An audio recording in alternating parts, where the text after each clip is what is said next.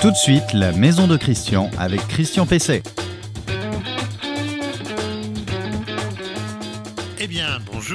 Oui, en effet, c'est Christian Pesset.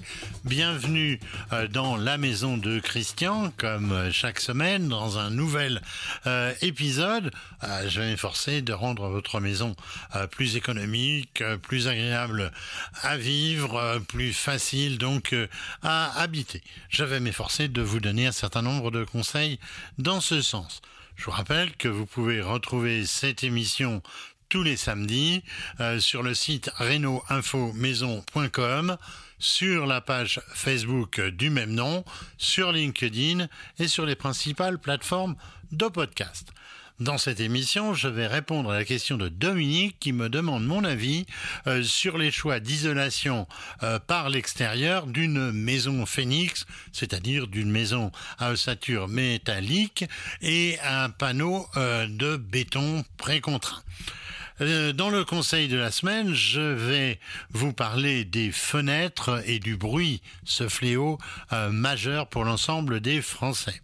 J'aurai un invité euh, cette semaine pour parler de sécurité électrique. C'est Pascal Legoff, assistant technique partie sécurité électrique chez Promotelec. Promotelec, vous connaissez, ils sont venus souvent dans cette émission et nous serons en distanciel, comme on dit aujourd'hui. Et je finirai par l'info du jour. Je vous apporterai des précisions sur le fameux chèque énergie euh, Pellet, en l'occurrence les granulés, euh, bois de chauffage, que je vous ai présenté dans l'épisode précédent. Le conseil de la semaine. Alors le, conseil, le conseil de la semaine, il concerne euh, le bruit et les fenêtres. Le bruit euh, est la principale nuisance ressentie par les Français. Elle varie évidemment beaucoup selon les endroits, l'environnement, la saison. Il faut noter l'aspect très psychologique du ressenti euh, au bruit qui relativise les normes et règles d'appréciation de cette nuisance. Il faut souligner par exemple que plus un environnement est silencieux, plus il est calme, et plus on ressentira un bruit qui, dans un environnement bruyant, passerait totalement euh, inaperçu. Euh, c'est pourquoi l'on parle généralement d'émergence euh, du bruit, c'est-à-dire du dépassement d'un seuil de bruit moyen constaté dans un lieu donné.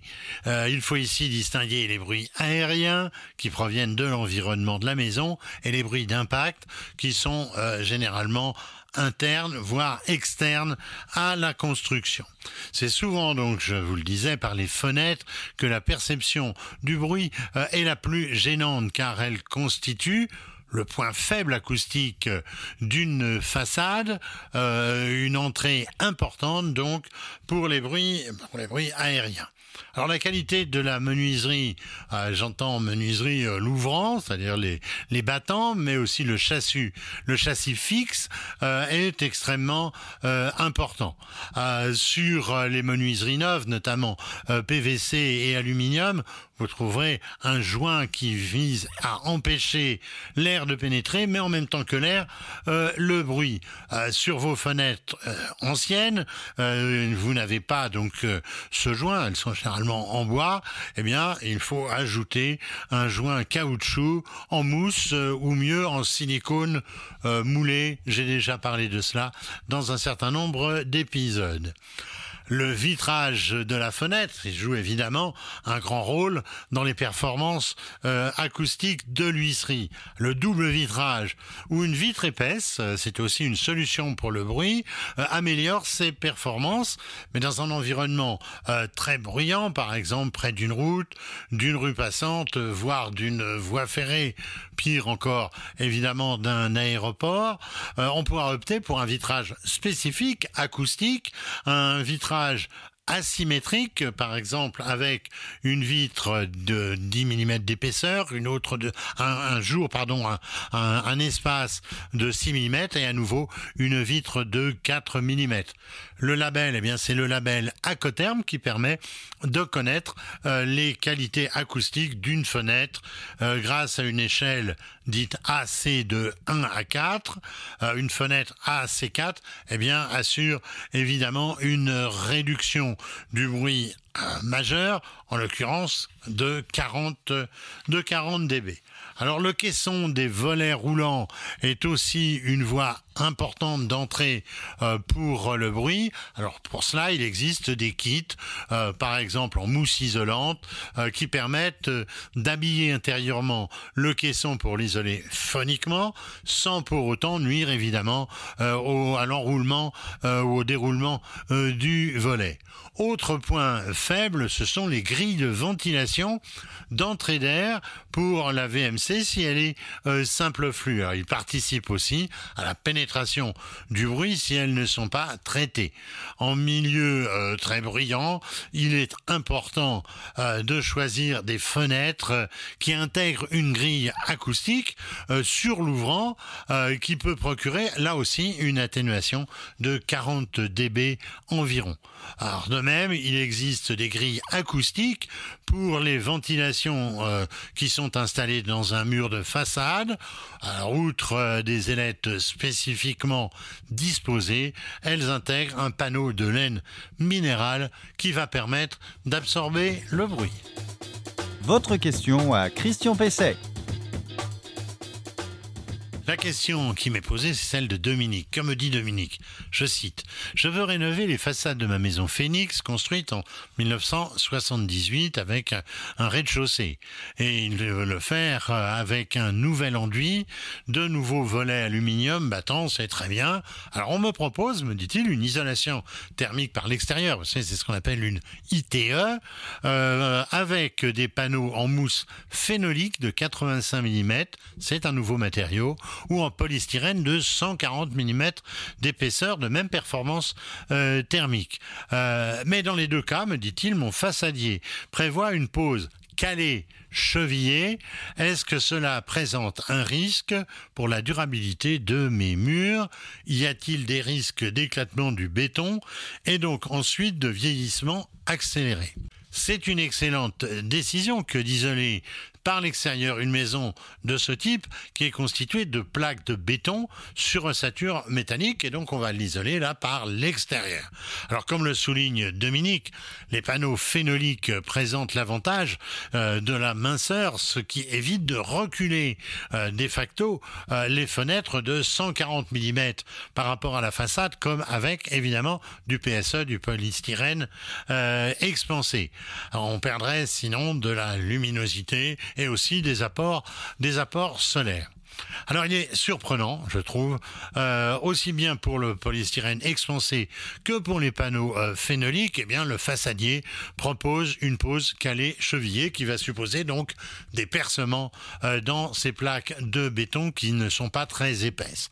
La règle pour ce type de maison est en effet la pose collée, précisément comme vous le pressentez, cher Dominique, pour ne pas avoir à percer, percer donc les, les fameux fameuses plaques de béton préfabriquées, précontraints, euh, qui ne sont pas très épaisses. Alors ça évite quoi? Eh Bien ça évite de procéder donc à ces perçages pour fixer euh, les panneaux avec des chevilles à collerette et expansion euh, qui fragilisent, qui fragiliseront indubitablement les plaques. La règle vaut aussi bien pour le pour le PSE, le polystyrène expansé, mais aussi évidemment pour les panneaux de mousse phénolique de plus faible épaisseur. Alors notez que pour obtenir aussi ma prime rénov pour ce type de travaux, il faut une entreprise qui soit obligatoirement RGE et normalement ça m'étonnerait qu'une entreprise RGE digne de ce nom fasse cette pose avec percement des plaques béton.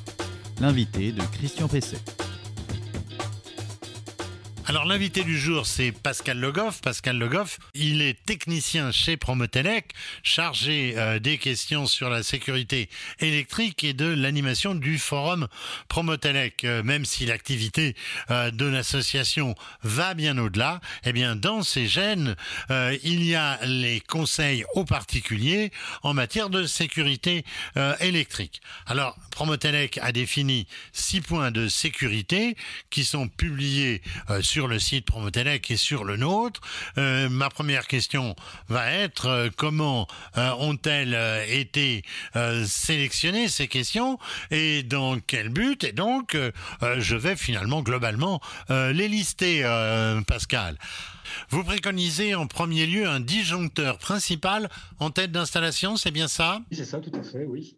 Ce disjoncteur permet tout simplement de couper l'installation électrique instantanément de manière à ce que l'utilisateur soit en sécurité dans son logement.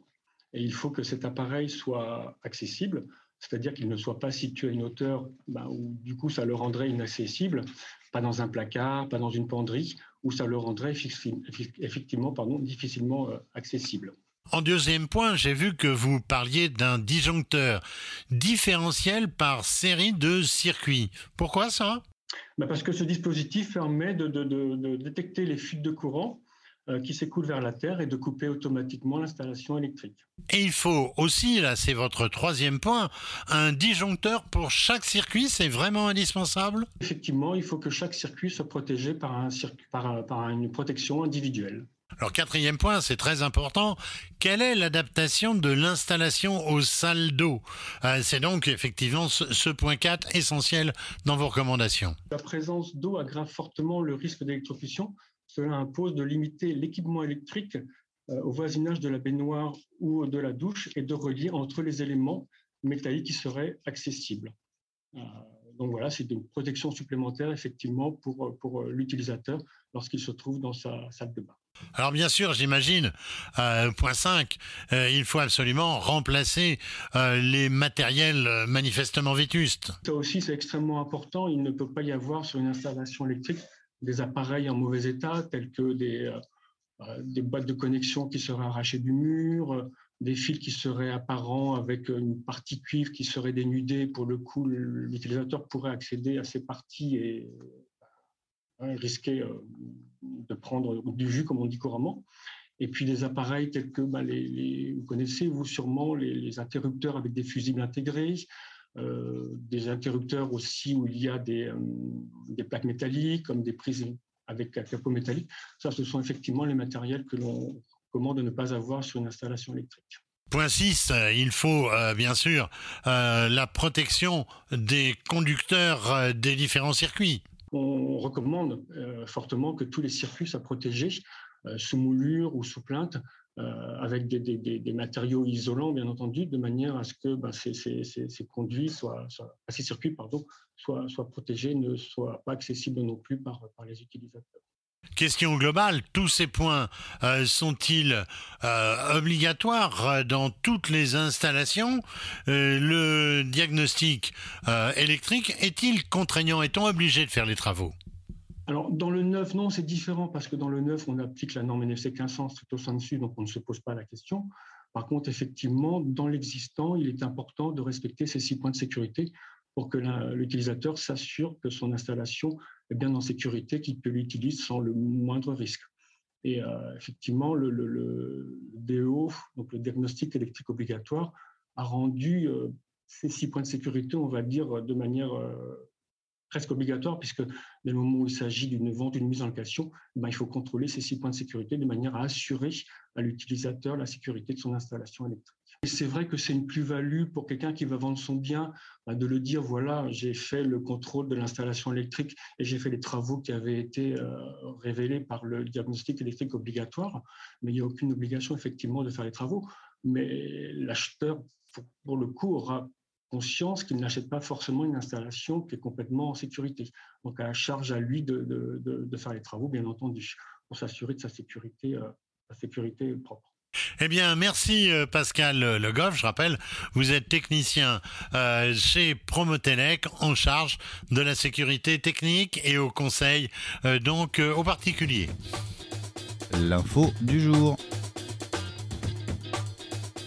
Alors l'info du jour, elle est complémentaire de celle que j'ai traitée la semaine dernière sur les chèques euh, énergie, pollet euh, et bois de chauffage euh, pour vous aider à supporter les hausses considérables, là aussi de prix, sur ces sur ces énergies.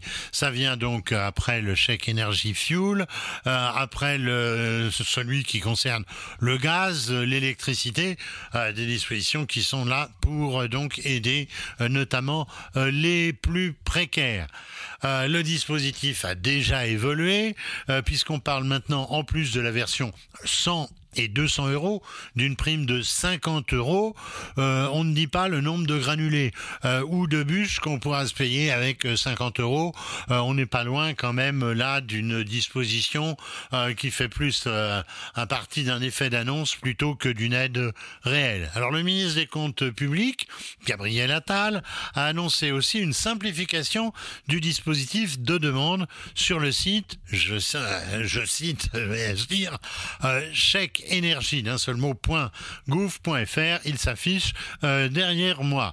Alors en précisant euh, que normalement, eh bien le chèque doit arriver euh, tout seul à la maison. J'ai immédiatement testé l'adresse, c'est mon boulot par rapport à, tout ce que je vous dis évidemment. J'ai testé l'adresse internet et là je suis tombé dans un excès de simplification. Je vous avais dit la semaine dernière que c'était très compliqué. Et eh bien là, une fois avoir tapé mon numéro fiscal, alors ça il faut encore le retrouver.